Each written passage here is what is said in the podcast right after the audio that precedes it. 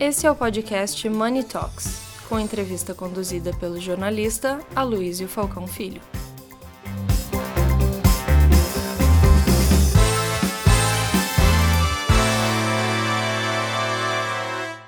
Olá pessoal, tudo bom? É, nós hoje é, vamos começar falando desse, dessas três palavrinhas que estavam aí atrás, que eram pessoas, propósitos e negócios. Essa, esse mote imaginado pela crise já há algum tempo é o coração de Money Report, a agenda de líderes. É, sem propósito, não tem como conectar pessoas que precisam fazer negócios. E o que conecta essas pessoas todas? O conteúdo. Como é que a gente espalha o nosso propósito? É com exatamente esse conteúdo. O nosso portal e a nossa agenda de eventos, elas primam pelo debate, pela informação responsável e acurada. E nós sempre buscamos temas que são úteis aos nossos associados, sempre com o pé no chão. Então a agenda de hoje é uma espécie de checklist para os próximos anos. Como as mudanças aqui no Brasil são muito rápidas e elas chegam é, de uma hora para outra, é melhor estarmos preparados para as novas ondas do que sermos carregados por elas. Então hoje nós temos quatro painéis. O primeiro, responsabilidade socioambiental e agricultura sustentável, depois saúde e bem-estar, seguido por educação, desigualdade e diversidade e, por fim, inovação, infraestrutura e tecnologia. Vamos começar então logo pelo primeiro, que, que é responsabilidade socioambiental e agricultura sustentável. Eu vou chamar então eh, os panelistas são Carla Pereira, diretor executivo da Rede Brasil, do Pacto Global das Nações Unidas. Carla, por favor. A Cristina Andriotti, que é CEO da Ambipar Environment. Luciana Dalmagro, gestora da Fazenda Alta Conquista. E o Marcos Savaia Jank, pesquisador e professor de agronegócio global do INSPER. Eu peço desculpas não levantar, que como eu estou recém-operado, qualquer economia de esforço é bem-vinda.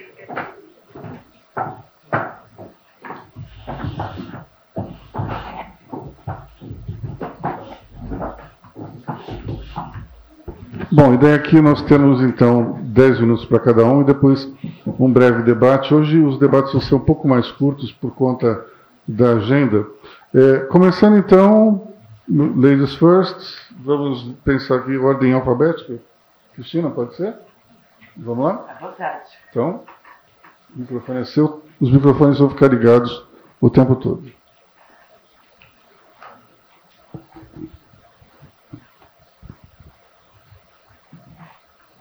Você quer fazer alguma pergunta específica ou eu, se eu fosse fazer uma pergunta específica, eu perguntaria como é que você conseguiu emagrecer tanto em tão pouco tempo.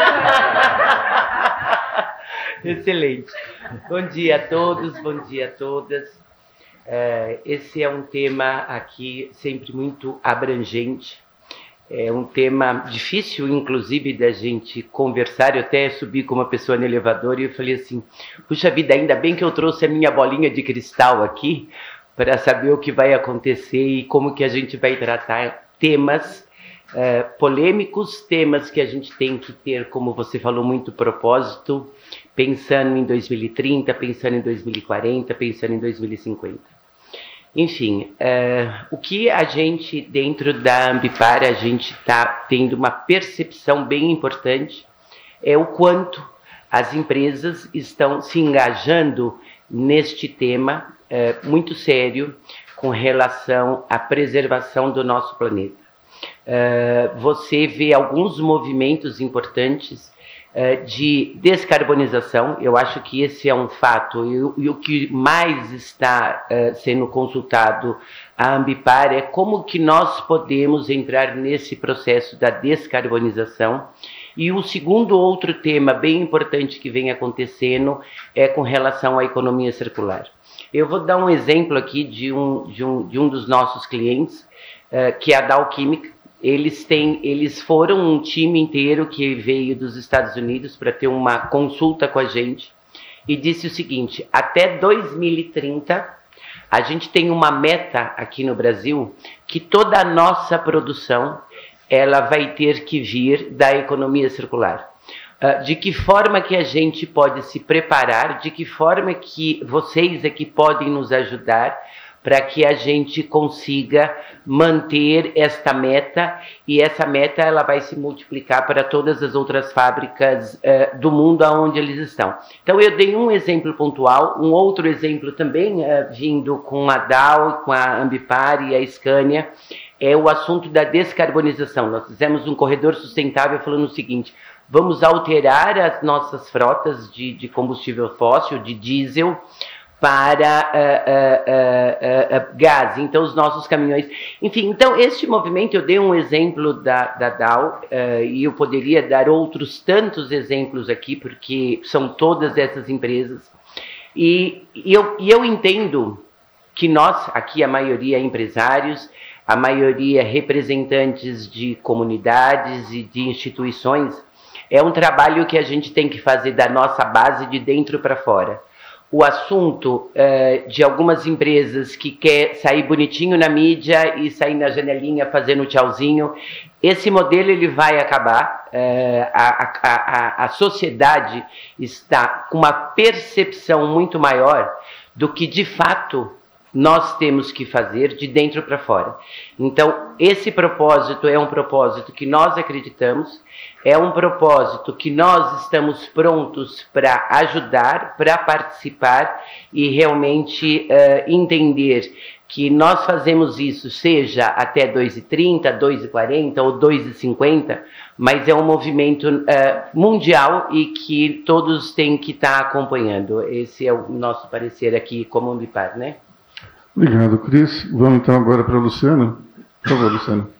Vamos lá, bom dia a todos. Queria agradecer mais uma vez o convite. Obrigada, uma alegria estar aqui com os meus colegas nesse painel.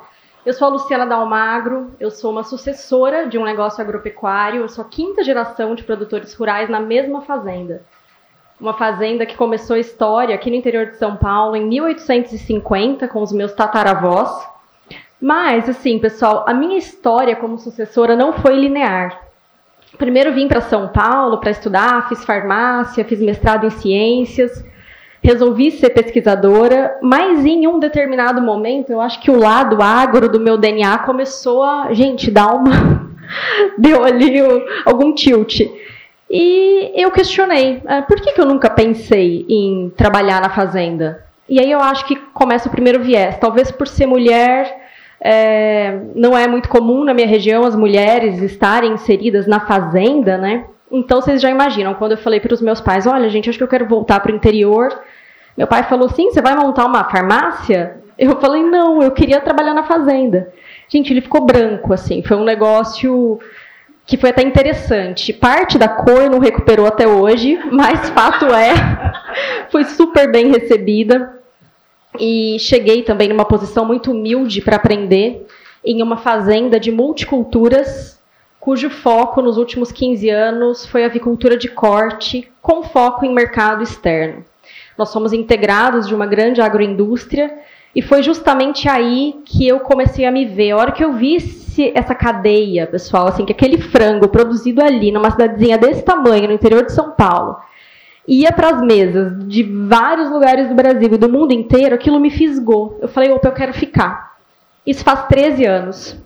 Só que já era uma fazenda que produzia muito bem, com uma produção grande, com altos índices de produtividade. E aí eu comecei a me questionar: qual vai ser o meu papel aqui? Será que vai ser só ser herdeira, sucessora, né, e continuar isso?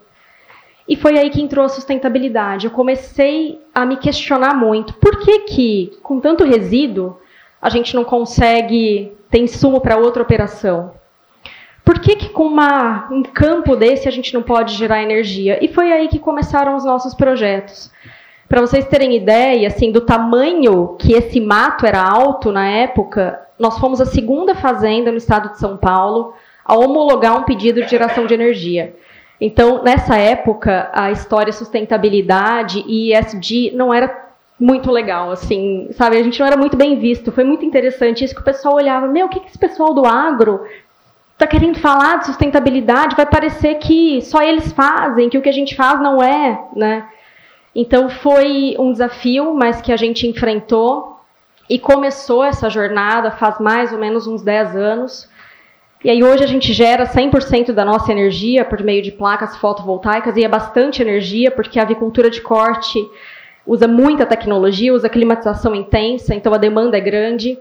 Além disso, né, resíduos, imagina pessoal, fazenda, resíduo pesado, é resíduo difícil, a gente está falando de mortalidade, a gente está falando de excretas. E hoje a gente consegue biocompostar 100% desses resíduos. Para vocês terem uma ideia, eu estou falando só de mortalidade de 6 toneladas por semana que a gente consegue é, biocompostar. E de um problema, que era aquela mortalidade, hoje a gente tem um grande presente para a fazenda, que é um adubo pronto para ser usado lá. E aí, Cristina, a gente entra nesse conceito tão valioso que é a economia circular. Né? De um problema, a gente hoje tem insumo para outra operação, que é a silagem, que vira o alimento ali para a fazenda também, para os bovinos no confinamento. É, água, né? Outro problema. Antes, eu lembro quando meu pai estava desenhando ali a nossa produção, o nosso plantel. Obrigada. Ele dizia: Nossa, a gente tem espaço aqui para dobrar a produção. Hoje a gente entrega mais ou menos 3 milhões de aves por ano para a indústria. Ele falava: Olha, acho que dá para entregar 6 milhões. Só que, gente, hoje o limitante é água, imaginem. Né?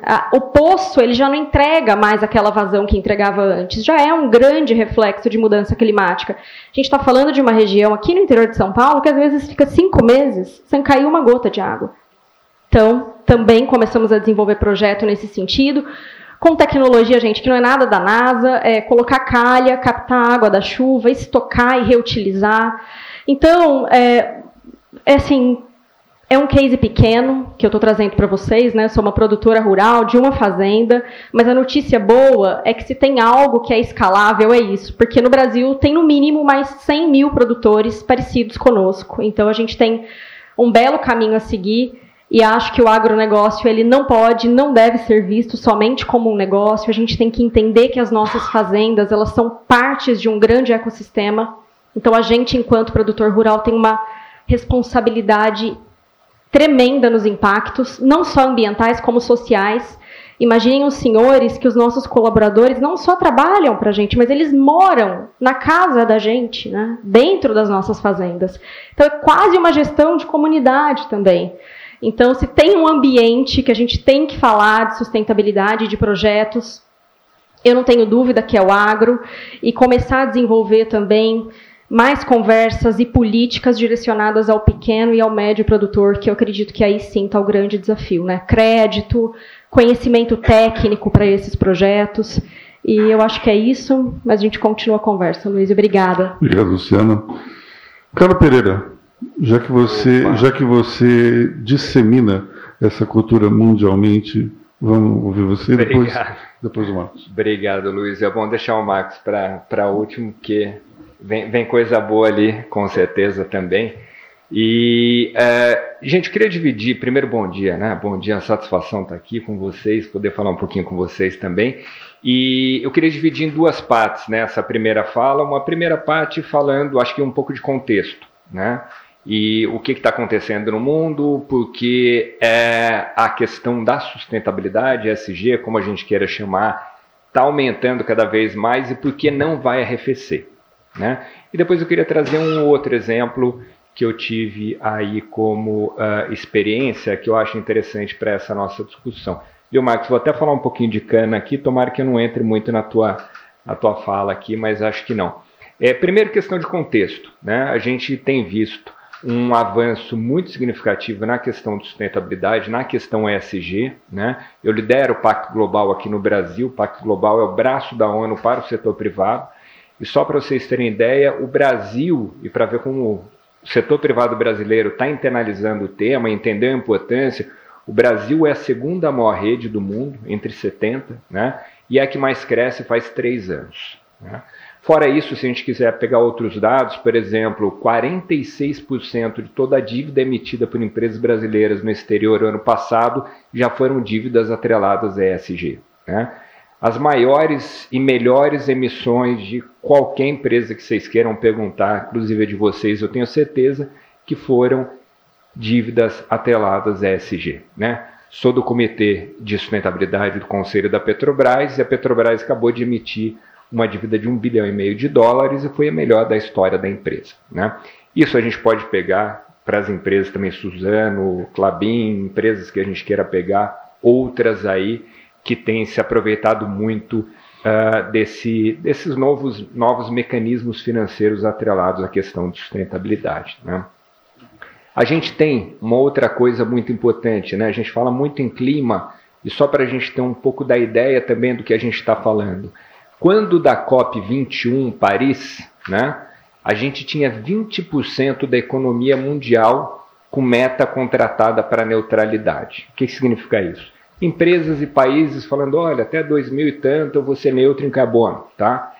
A COP26, o ano passado, Glasgow, a gente chegou a 80%, a 80%, né? Então, isso são elementos para a gente ver como a coisa vem crescendo muito fortemente. Né? Aí, claro, vocês atentos que são já estão falando assim: ah, beleza, mas eis que a realidade bate a porta e traz uma pandemia, né? traz uma guerra. Né? Ou seja, aí a gente entra numa série de choques, né? todo mundo sendo eletricutado, na verdade, né? de tanto choque que a gente vê sequencial aí. Mas o que a gente tem é, e aí aqui eu trago, recorro ao Ian Bremer, né, o CEO da Eurasia, e também o ex-CEO do Pacto Global, globalmente, o Georg Kell, e coincidentemente, não é coincidência obviamente, mas eles publicaram, o, o, Ian publicou um livro falando da crise, né, e o Georg Kell publicou um artigo é, falando também de todas as questões na Fortune. E aí o que eles trazem são três elementos do porquê não vai arrefecer. Que a gente está escutando muito assim, não, porque contra essas crises essa agenda vai arrefecer, não sei o quê. Olha a Alemanha, né, trazendo de volta usinas a carvão, só para a gente falar. Trouxe de volta porque, é claro, a gente está no momento de insegurança energética, mas dobrou a aposta em investimento em renováveis. Tá? Então, assim, no curto prazo vai trazer, não é que está já lançando mão de carvão. O que está fazendo, na verdade, é colocando ali, reativando caso seja necessário. Acho que vai ser, mas enfim, mas no médio prazo volta e volta com mais gás para renováveis. Né? Agora, é, se a gente voltar então e, e, pensar, então por que que é, você acha que não vai arrefecer essa agenda? Tá? E os, e os dois falam três motivos. Primeiro motivo, a mudança do clima. Né? a falar, ah, mas a gente está discutindo a mudança do clima. A mudança do clima é justamente uma razão pelo qual a agenda não vai arrefecer. Por quê? Porque a gente está sentindo cada vez mais os efeitos. Né? Então, secas cada vez maiores, né? a gente vê é, fenômenos é, climáticos extremos cada vez mais. Né? Então, por exemplo, furacão, agora a gente teve um nível 4, nível 5 a gente tinha a cada 10, 12 anos. Né? Hoje a gente tem todo ano. Vamos lá, Santa Catarina. Hoje a gente tem a nossa própria temporada de tufão, de ciclone. Entendeu? Tinha, tinha, tinha uma vez a cada 20 anos, né? Hoje em dia a gente tem nossa própria temporada aqui. Então a gente tem visto isso cada vez mais, né? A gente está passando uma seca, seca bastante complicada no Brasil e está afetando o agro muito fortemente, né? E aí, assim, o quanto isso tem a ver com o clima? Né? Pesquisas mostram que 60% dos últimos eventos climáticos extremos têm correlação direta com a mudança do clima. Né? Então, por conta do efeito que a gente está sentindo cada vez mais, não vai ter como não trabalhar nessa agenda. Tá? Esse é o primeiro ponto. Segundo ponto, tecnologia. E aí eles divergem um pouco. Um fala com relação à tecnologia da informação e outro fala desenvolvimento de novas tecnologias, tá? Então um fala o quê? Fala, olha, a gente chegou na época da hiperconectividade, o que leva a uma hipertransparência. Então as empresas não vão ter como não lançar mão de práticas sustentáveis, tá? Porque a população está cobrando cada vez mais, né? Esse é um outro fato. E aí, o outro ponto que o Ian fala é com relação a desenvolvimento de novas tecnologias. Então, a gente tem visto cada vez mais novas tecnologias aparecendo e geralmente nessa direção de sustentabilidade, seja energia renovável. Se a gente pegar, por exemplo, é, a, a, placas fotovoltaicas, o preço caiu 90% nos últimos anos. Né? Então a gente pode pegar várias outras tecnologias aí que estão surgindo. No Brasil a gente fala muito em hidrogênio verde, uma coisa que tem várias empresas já olhando mais de perto, né? vários compromissos já estabelecidos nesse sentido e sem dúvida uma oportunidade gigantesca para o Brasil de produzir hidrogênio verde, né? até por conta de etanol, por exemplo. Né? E, e o outro ponto que eles falam, e eles coincidem, é com relação a novas gerações. As novas gerações já vêm com sustentabilidade embutida. Entendeu? Já está ali. Olhem para o filho, neto, seja lá o que for de vocês, comparem a vocês. Né? E é isso aí a gente pode trazer com número também, com relação ao investimento. Né? Quando a gente olha, e aí tem duas teses, né? uma tese de que é, não existe, na verdade, uma diferença de apetite para sustentabilidade ou investimentos sustentáveis, pensando nas gerações, o que existe é o espírito da época, o Zeitgeist. Então, o que dizem? Falam, olha, é, na década de 70 todo mundo tinha o mesmo apetite do que tem, é, é, a todas as gerações tinham o mesmo apetite. E hoje todas as gerações têm o mesmo apetite. E a outra tese é que não é que há uma diferença entre gerações. Eu acredito nas duas teses conjuntamente. Isso é o que os dados mostram, né? Que, ou seja, quem era da geração baby boomers há 10 anos atrás tinha um apetite menor do que uma pessoa que era de uma geração posterior, né? Mas o baby boomer hoje tem um apetite muito maior para investimento sustentável do que tinha antigamente, né? É, então, por isso, essa agenda não vai arrefecer e tem muita oportunidade para a gente. Né? Acho que eu vou parar por aqui, a segunda parte eu trago depois. Olha, você tocou num ponto super interessante que é a transformação da mentalidade dessa geração baby boomer. Se você olhar, ela não, não está somente dentro da, da questão ambiental, como ela perpassa até que, é, pontos comportamentais, como por exemplo machismo, misoginia. É uma, uma geração que foi criada para ser machista e ela teve que aprender a tentar não ser machista on the fly. É, é o mesmo é, comportamento em relação à questão ambiental, porque é, nós, pelo menos a minha geração de baby boomer, a gente foi acostumado a jogar papel na rua, a bater cinza, jogar o cigarro na calçada. E hoje isso não acontece mais. Aliás, as pessoas nem fumam mais, é, de tanto que as coisas mudaram. Mas enfim, apenas um breve comentário. Marcos, vamos lá. Se desligou. Se desligou. Tá. E agora? Tá ótimo. Bom, bom dia a todos. É uma satisfação imensa participar novamente de um evento do Money Report com a Luísa, com a Cristina. Enfim, acho que é super bacana estar com vocês. É, eu venho do INSPER, eu sou professor uh, sênior de agronegócio global no Centro de Agro Global do INSPER, que foi criado em 2019, com a ideia de estudar o que acontece no mundo e como isso impacta a agricultura e o agronegócio brasileiro. Né? A gente está olhando o Brasil de fora para dentro, nos grandes temas, né? comércio, infraestrutura, competitividade, etc. E a gente está muito focado no tema ambiental e de SG, né? porque realmente são temas hoje obrigatórios para esse setor que representa 50% das exportações, 20% do trabalho e 24% do PIB, né? Então, um setor realmente muito grande principalmente muito internacionalizado, muito afetado pelo que se passa lá fora e mais do que tudo nessa questão ambiental. Né? Então é isso que a gente tem estudado nesses últimos tempos. O Brasil é gigante em agro, né? Como, conforme eu já disse, é o terceiro maior exportador do mundo. Nesse momento crítico que a gente vive, é extremamente relevante para o mundo, né? não só para o Brasil. O Brasil é gigante em meio ambiente pela presença da maior floresta tropical equatorial do planeta, e o Brasil também é muito forte em energias renováveis, porque esse processo no Brasil é antigo, né? Hidrelétricas, depois toda a experiência de etanol, biodiesel, agora biometano, hidrogênio verde, enfim, biomassa, né? energia de biomassa.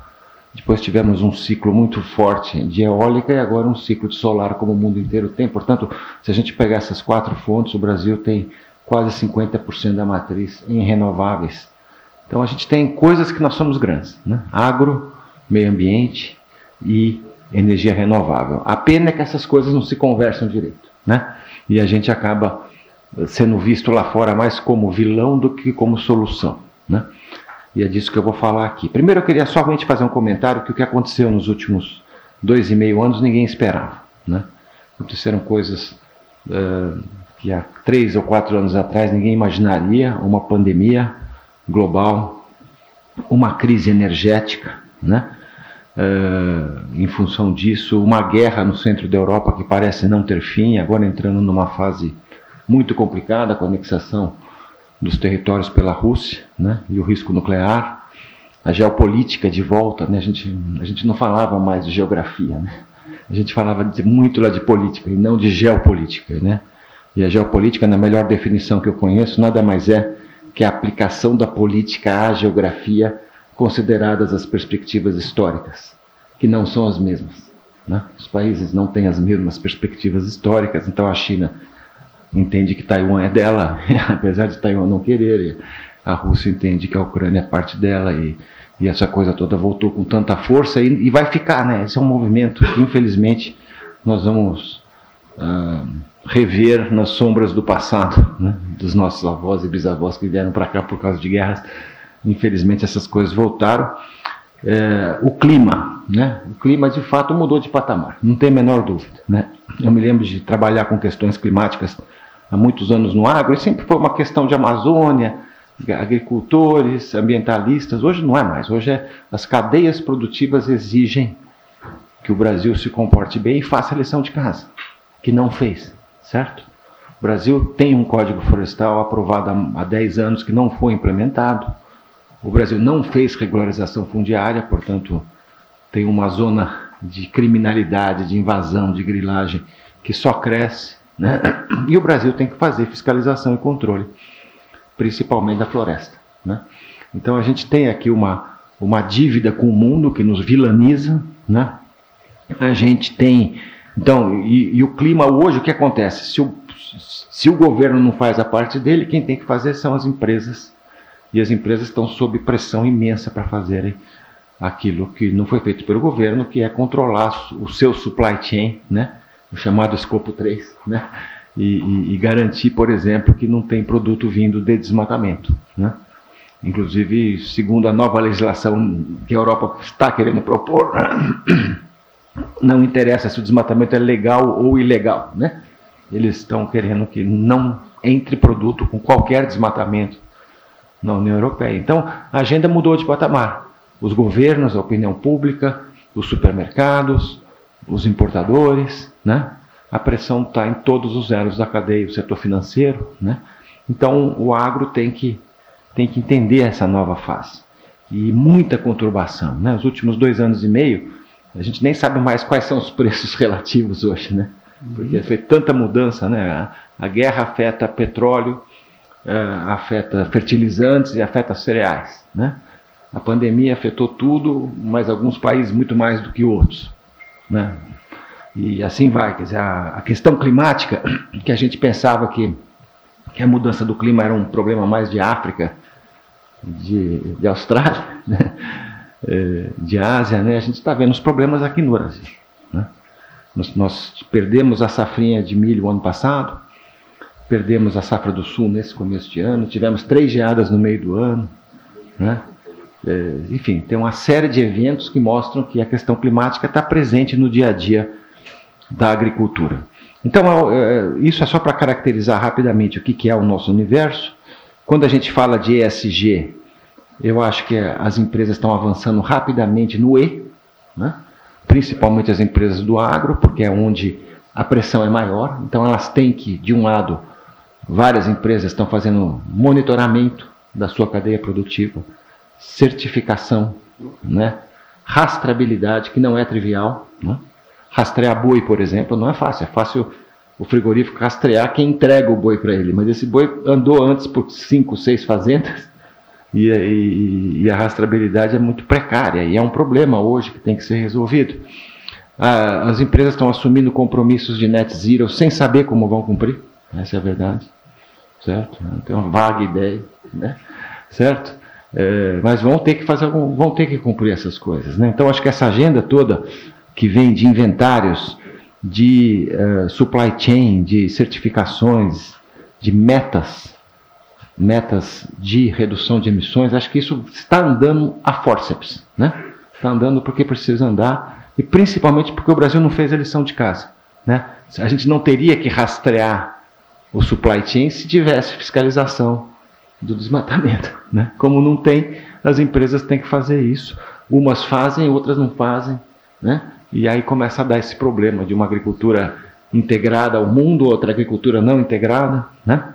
Então eu acho que esse é um ponto muito importante. A gente faz pouco S, faz muito E, está fazendo muito E, na minha opinião, pouco S. O S está ainda entrando na agenda, né? muito mais na linha do que a empresa faz com seus com seus com seu corpo de colaboradores, etc, do que, por exemplo, o entendimento das comunidades, né? o impacto da empresa, das empresas na, nas, suas, nas suas ações. Mas vai avançar. E, e, eu acho que o nosso problema sempre foi, será sempre, será o G, né? a questão de governança. Né? Porque a governança existe no nível das empresas, como a Ambipar faz, mas não existe no nível dos setores. Né?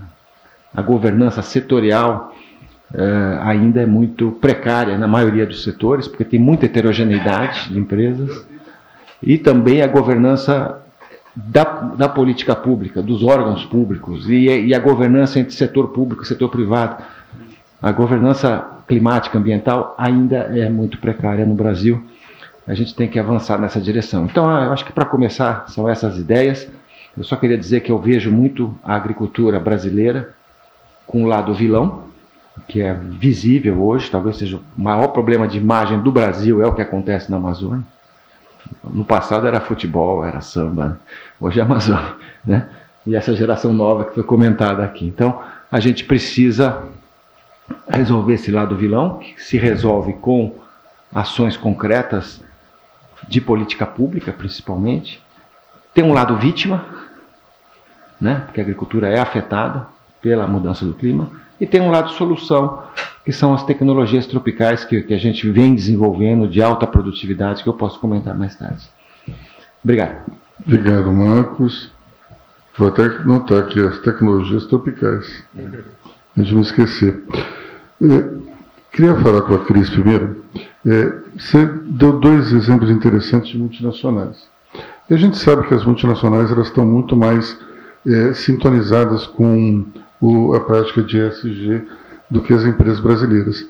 Como é que você está vendo a evolução das empresas nacionais nesse setor? Legal Legal que você perguntou isso.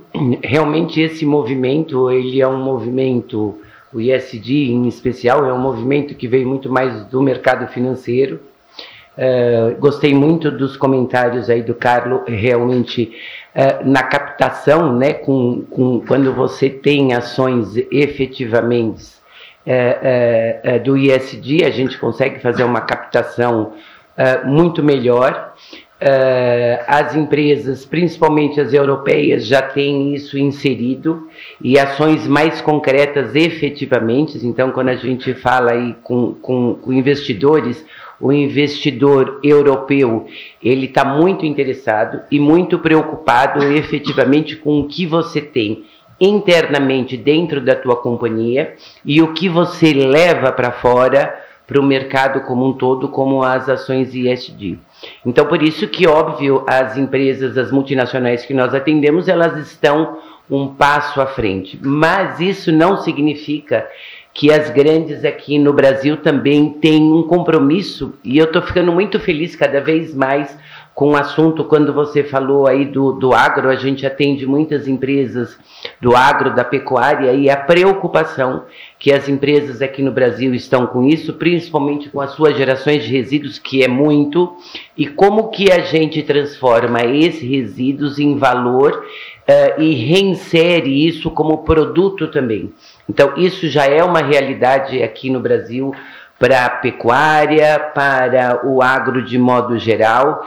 Uh, as indústrias de papel e celulose uh, é um exemplo para o mundo, as nossas aqui do, no, no Brasil é um exemplo para o mundo, e as de fora estão perguntando para a gente o seguinte: o que vocês fazem, porque são grandes geradoras de resíduos e 98% hoje, basicamente, de resíduos gerados, que são muitas toneladas no mês, da indústria de papel e celulose, já está sendo valorizado e está sendo reinserido, em especial aí quando a gente pensa em compostagem, reinsere nas próprias florestas da, da indústria de papel e celulose e na agricultura do entorno. Então, uh, eu entendo que esse movimento de fora entrou, é sério aqui. Uh, você tem algumas empresas ainda que eu acho que nós temos que fazer um trabalho que são as de médio e pequeno porte, que ainda não entenderam uh, efetivamente a importância da sustentabilidade no seu negócio e ainda atrela muito pensando o seguinte: olha, essas ações é, não param em pé, o meu financeiro uh, não vai não vai se falar. E é esse trabalho que a gente tem que fazer, dizendo o seguinte: você não vai gastar mais, muito pelo contrário, aquilo que você gastava às vezes com uma destinação para aterrar teus resíduos, a logística toda desse transporte ela diminui quando você consegue inserir uma, agência, uma agenda de sustentabilidade, você valoriza e ainda consegue monetizar. Hoje, muitas empresas, você pega o, cimento, que são os maiores emissores aí de, de, de carbono, é, eles inseriram tão fortemente o assunto do coprocessamento que parte um setor inteiro da fábrica ele é bancado só de você levar, queimar, é, é, é, é substituir o que era o, o, o combustível fóssil, que era o coque, por resíduo e você faz gerar todos os fornos do cimenteiro. Então, esse trabalho de conscientização com as pequenas e com as médias, que eles não vão gastar mais inserindo a agenda, a agenda de sustentabilidade, é o nosso, é, efetivamente, o nosso desafio o nosso propósito, né? Obrigado, Cris. Luciana, quando você fala da economia circular dentro da fazenda, é, o que motivou isso? Foi muito mais, digamos, uma entrar em contato com o conceito ou vocês tiveram a necessidade dentro da operação? Boa. Uh, eu acho que foi o que motivou foi o problema, porque o resíduo ele é um problema em qualquer operação e nas fazendas não é diferente. Então eu lembro que foi o primeiro desafio que meu pai me trouxe é, enquanto nova ali na fazenda. Foi, Luciana, o que, que a gente faz com frango morto? Porque a gente tem técnicas de compostagem, mas que não são efetivas, né? Aquelas casinhas de compostagem. Quando a gente tira depois de seis meses, aquele animal ele está desidratado, mas não compostado. Então foi o problema que nos motivou.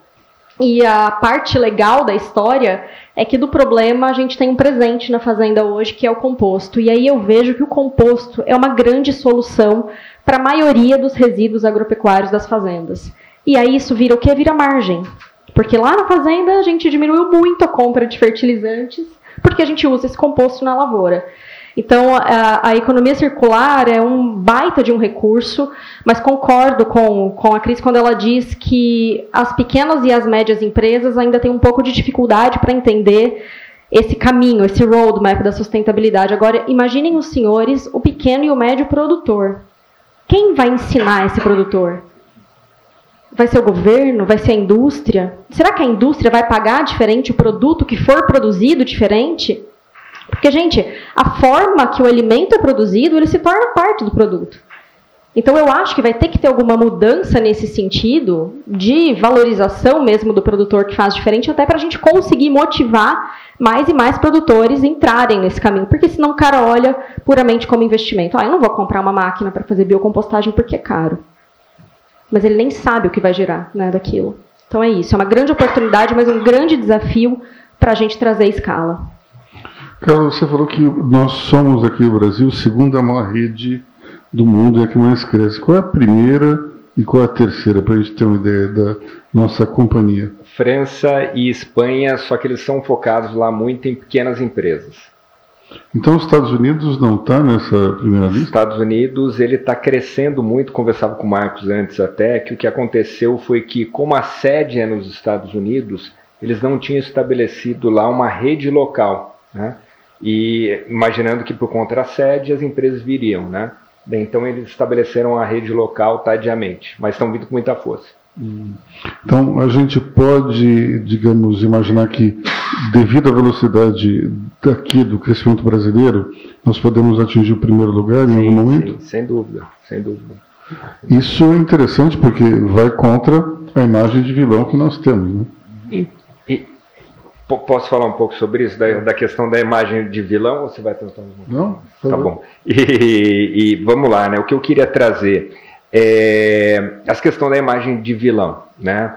E como o Marcos bem colocou, é, o agronegócio acaba sendo vítima, né, por conta de uma questão que é, só para vocês terem ideia aqui, eu sou químico, gosto de números, né?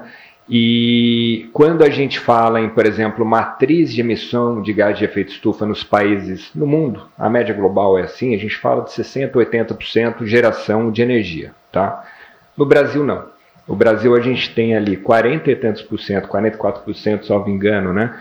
Que é, é desmatamento, né? Mais 30 e tantos por cento, não lembro quanto é, mas talvez você tenha esse número na cabeça, que é então de metano, emissão de metano, e a maior parte disso é de fermentação entérica do gado. Né? Então, essa matriz de emissões do Brasil é completamente diferente. E o que acontece? A gente vem sofrendo muito. Né? Uma coisa que eu até contei aqui no último no último evento que eu participei, mas faz sentido para esse aqui. É, a gente fez um movimento com várias organizações, a gente, a BAG, a Biov, é, CEBEDES e IBA, né? um movimento que era então em resposta a investidores europeus que estavam ameaçando desinvestir de empresas brasileiras por conta do desmatamento na Amazônia. Né? E a gente achou que não fosse ter adesão das lideranças das empresas. Em duas semanas a gente tinha mais de 100 CEOs ali signatários e a gente foi falar com cada um dos poderes, né, para mostrar que a gente estava ali fazendo esse movimento. Né. E aí, uma história que eu trouxe daquela na, na, na última vez, trago hoje de novo. Imaginem essa questão da reputação. Imaginem o testemunho de um CEO de uma empresa que produz maçã, né? e exporta maçã para o Reino Unido. Eu já achei bem curioso da maçã brasileira para o Reino Unido. A gente que é brasileiro, a gente sabe que a maçã desse cara deve estar 7 mil quilômetros, 5 mil quilômetros, vai do bioma Amazônia. Só que ele está tendo dificuldade de exportar a maçã dele por conta da Amazônia. Por quê? Porque assim, o cara não quer saber. O cara vai bater o olho ali e falar assim: hum, maçã do Brasil? cortaram meia dúzia de árvore e mataram uns 15 macacos para botar uma macieira aqui. Né? Não, tem, não tem dever de saber. Né? Então, isso da questão reputacional é muito forte. Então, há uma cobrança, sim, para que, da opinião pública global, inclusive aqui no Brasil também, isso em pesquisas, sempre cito o barômetro da confiança da Edmo, né? a população, a opinião pública quer que a liderança empresarial venha à frente para falar de temas, mesmo que não estejam diretamente relacionados ao negócio. Né? Ou seja, é um desafio grande. Né? Uma, uma outra anedota que eu sempre conto, num evento em, em, em Harvard, o professor Michael Potter, do professor Michael Potter, na verdade, o CEO da Fortune estava entrevistando o CEO da Gap, e aí o CEO da Gap, enfim, vou resumir a história aqui, falou que tinha um senhor olhando para ele numa confraternização, né, olhando com uma cara de certo é, é, de isolamento, né? Falou, ó, vou ver o que está acontecendo. Né? Falou, o que está acontecendo? O senhor está com essa cara tal? Falou, olha, é, você sabe que já fui, ô meu filho, sabe que eu já fui CEO daqui, né? Não, sei, o senhor é uma referência tal. Aí falou que ele fez assim, falou, olha, na minha época era muito mais fácil ser CEO, né? Que era isso, bota online, tá azul, todo mundo feliz, vão para frente. Hoje em dia não, como a gente viu as várias, os vários testemunhos aqui. Eu queria finalizar só falando de, de, do, do, das oportunidades. Né? A gente tem muita oportunidade. A gente fala muito em mercado de carbono. Né? Eu gosto de falar em mercado de carbono, né? tem cálculos aí falando em 70 bilhões de dólares de oportunidades para o Brasil, mas eu não acho que é aí onde que, que é aí onde está o dinheiro. O que eu acho que sim, existe um fluxo financeiro enorme, enorme, para a transição para o mundo de baixo carbono. A questão do crédito carbono é a cereja no bolo, mas tem um bolo todo que a gente tem que olhar. Né? E aqui no Brasil a gente fala muito, eu vejo as organizações falando muito do crédito carbono em si. Eu acho que a gente perde oportunidade. Quando a gente for falar em carbono, a gente tem que pensar na governança de carbono. Né? Então, entender, como o Marcos comentou, né? entender qual que é o impacto da mudança do clima no meu negócio. Pode ser positivo até, por que não? Né? A gente vê das fronteiras agrícolas, a gente vê que a maior parte vai ser afetada, mas para cana vai até aumentar a fronteira agrícola. Né? E, mas assim, é claro que a maior parte vai ser prejudicial. A gente tem que ter, tem que ter noção. Né? E, e, e, trabalhar em cima disso. Tá? E aí, para finalizar mesmo, é, dois exemplos que eu trago. Assim, vou trazer um só, vai, porque eu estou vendo que você já está meio ansioso aí. E Não, aqui esse um é o só. terceiro para finalizar. É. é que eu vou fazendo esse para controlar a ansiedade, entendeu? É, para não ser, porque senão você, você vai me cortar. E olha só, é, vou trazer um exemplo só. O, o Max bem comentou com relação ao etanol, né? E comentou também com relação à vocação natural. Né? A gente fala assim, ah, a gente é, né, tem uma vocação natural muito grande, por isso que a gente tem energia limpa, etc, etc, etc. Verdade, porque você monta uma matriz elétrica energética baseado na sua vocação natural. Agora, tem uma coisa que é intencional, por exemplo, gente, o etanol, né? Marcos, que foi presidente da Única, já sou apaixonado pelo etanol. O etanol é puta de um case. E a intenção, ou seja, o etanol veio por conta da primeira crise do petróleo. Né? Sim, por conta uma vocação natural, então a gente consegue plantar cana, etc, etc, uma produtividade enorme, papá, papá. Mas sim, teve uma intenção. E com isso a gente desenvolveu toda uma tecnologia, inclusive né, na indústria automotiva. Né? Fora isso, com relação à economia circular, eu acho o melhor exemplo que a gente tem. Sou de Americana. Né? Tenho rinite, possivelmente por conta da cana, talvez. Né? E aí, assim, queimadas e tudo mais, tal. Né? Essa era a realidade há 30 anos. É por conta de várias coisas, desenvolvimento tecnológico, o, o protocolo agro, é, é, é, agroambiental que o Marcos pôs de pé. Né? É, gente, hoje a cana né, tinha problema da vinhaça, etc, etc. Era um, só problema, só problema não, tinha muito problema. Hoje em dia, a pessoa é quase autossuficiente em água. A vinhaça volta para o sistema, produz energia elétrica. É um negócio assim, inacreditável. Eu não vou falar da suinocultura. Marcos, vamos falar das tecnologias tropicais para encerrar? Não, tá ótimo. Eu acho que a gente tem um lado vilão, né, como conforme foi dito, que é, que é hoje a questão lá do desmatamento, e o desmatamento é um problema essencial de política pública, né? O setor privado, obviamente, também tem o seu papel, mas, mas a, a origem do problema é a criminalidade, é a posse da terra, é a questão das terras devolutas e da, e da, e da busca de ganhos patrimoniais, né? Na ilegalidade. Né? A maior parte de quem está na ilegalidade não quer sair da ilegalidade, quer, quer continuar como as coisas estão. Então, esse é o lado vilão. Pelo lado solução, eu acho que a história brasileira, a partir dos anos 70, é incrível, né? Porque a gente deixa de ser um país exportador de produtos tropicais que marcaram toda a história desde lá do descobrimento, né? A primeira atividade organizada foi a cana-de-açúcar em 1530 e depois veio o cacau, o café, a borracha, enfim, a gente era um país exportador de produtos tropicais para a nossa, nossa metrópole, que era Portugal. É, e só nos anos 70 que a gente faz a revolução agrícola, quando a gente resolve trazer tecnologia para o Centro-Oeste, né, um processo bem conhecido, que começa com o setor público, né, com a Embrapa, essa coisa toda. Então aí vem correção de solo, adubação, né? O Brasil hoje é, um, é o maior importador de fertilizantes do mundo, né? Por isso que a, a, a guerra foi tão crítica para a gente. O plantio direto, uma técnica de produção sem revolver a terra, altamente conservacionistas, cadeias produtivas coordenadas. A um dado momento o pessoal descobre que dá para apertar as safras, né? A gente fazia antes só soja ou só milho ou só algodão. Hoje a gente faz soja e milho, soja e algodão. E em muitos casos faz soja, milho e boi na mesma área. Né? Portanto, o ganho de produtividade que a gente tem por produzir no trópico, que ninguém sabia produzir até os anos 70, ninguém queria ir para o centro-oeste, as pessoas não pegavam nem mesmo terra dada no centro-oeste, porque ninguém sabia o que fazer com aquilo. E a gente aprendeu, a gente dominou, e é uma solução para o mundo. Né? Qual, qual é a região mais fragilizada do mundo depois de pandemia e guerra? São os países mais pobres da África, subsaariana, da Ásia, são os países que podem aplicar muito do que o Brasil fez, né? E aqui, particularmente, eu chamaria atenção para aquilo que ainda pode ser feito, né? além das duas, três safras por ano, mas a chamada integração lavoura-pecuária, que é o crescimento da agricultura em áreas de pasto. Nós temos 75 milhões de hectares agrícolas e 160 milhões de hectares de pasto, 20% da área do país, e tem um grande potencial de ocupação do pasto com uma agricultura de alta produtividade. E se isso for feito adequadamente, isso leva à intensificação. E a intensificação significa o quê? Mais animais por hectare, pastos melhores e redução de idade de abate.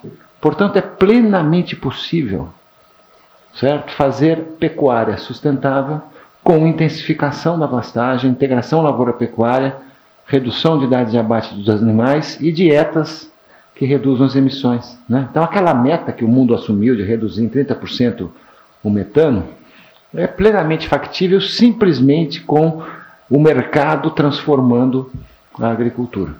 Né? E é o que está acontecendo nesse momento. E o outro caso, já que você falou, não podia deixar de falar que eu tive tantos anos na Única, é a questão da cana-de-açúcar. Né? Quando eu virei presidente da Única, a gente queimava 80% dos canaviais de São Paulo. Né? Por isso que você tinha problemas respiratórios. O meu pai, que mora lá em São Carlos, ele falava para mim, filho, primeira coisa, acaba com essa queimada que ninguém aguenta mais. Né? Porque além dos problemas respiratórios, uh, sujava as casas, essa coisa toda. E, e o que a gente queimava era dois terços da energia da cana. Bagaço e palha. O caldo da cana, a garapa que a gente conhece, é um terço da energia da cana. Dois terços é bagaço e palha. Aí a gente queimava dois terços e poluía e gerava problemas respiratórios. Né? E a gente fez um protocolo, te, aí teve uma ótima uh, solução ambiental com o fim da queima da cana e, e, com a redução das emissões e tudo mais, mas gerou um problema social porque o cortador de cana também perdeu o emprego. E daí a gente teve que correr atrás disso, porque senão uh, o desemprego ia ser maciço. A gente resolveu qualificar os cortadores para operar com máquinas. Né? Pelo menos uma parte deles viraram operadores. Então, essas coisas lá do ESG já estavam presentes, elas só não estavam bem formatadas. Não era o centro da preocupação. Conforme você disse, a preocupação era lá no bottom line, está tá azul. E hoje essas coisas estão muito no centro. Né? E o que eu acho que falta, acima de tudo, eu já falei isso, é o pilar de governança. Talvez eu, aquele que a gente mais tem dificuldade é na, na, na questão da organização da sociedade, das cadeias produtivas, além do nível das empresas. Né? A organização setorial, a organização público-privada. É, é, é, é, eu acho que esse é o nosso maior desafio mesmo para avançar nessa agenda. Obrigado, Marcos. Nós vamos encerrar então o painel.